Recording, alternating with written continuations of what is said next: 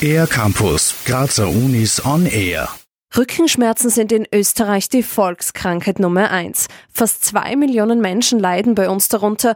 Warum es so viele Betroffene gibt, erklärt Thomas Semlitsch vom Institut für Allgemeinmedizin und evidenzbasierte Versorgungsforschung kurz IAMFV an der MedUni Graz. Ich denke, es liegt hauptsächlich daran am heutigen Lebensstil, also wie wir leben, wie wir uns bewegen oder beziehungsweise nicht bewegen. Hauptsächlich ist Risikofaktor die Sitzhaltung, die hauptsächlich sitzende Tätigkeit, die wir im Berufsleben ausüben, die sind so die wesentlichen Risikofaktoren für den Rückenschmerz. Besonders gefährdet seien Menschen, die bei ihrer täglichen Arbeit ausschließlich sitzen oder die körperlich sehr schwer arbeiten.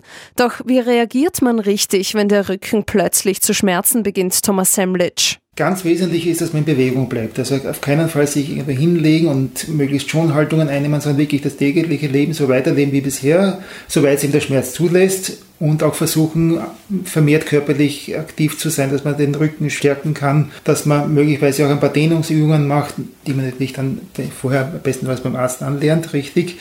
Auch Wärmepflaster seien hilfreich. Sie können dabei helfen, die Muskeln zu entspannen. Wenn die Rückenschmerzen mehrere Tage lang dauern, sollten Betroffene allerdings zum Arzt gehen. Auch um zu verhindern, dass die Rückenschmerzen chronisch werden. Als chronisch gelten sie, sobald der Rücken länger als zwölf Wochen lang wehtut. Charakteristisch für die Volkskrankheit Rückenschmerz ist, dass ungefähr 80 bis 90 Prozent der Rückenschmerzen keine wirkliche organische Ursache haben, sondern diese unspezifisch sind und eben dann nicht die Ursache behandelt werden sollte, sondern wirklich der Rückenschmerz per se als, als unspezifischer Rückenschmerz eben durch Bewegungsprogramme, durch möglicherweise medikamentösen Therapien behandelt werden sollte.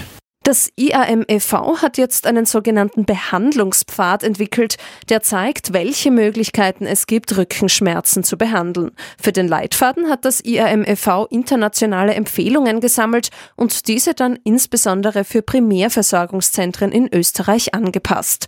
Der Behandlungspfad richtet sich aber auch an Hausärzte und Ärztinnen. Das Ziel ist, dass Patienten und Patientinnen mit Rückenschmerz dadurch von der Diagnose bis zur Behandlung optimal versorgt versorgt werden. Für den ER-Campus der Grazer Universitäten Anja Liedl. Mehr über die Grazer Universitäten auf ercampus-graz.at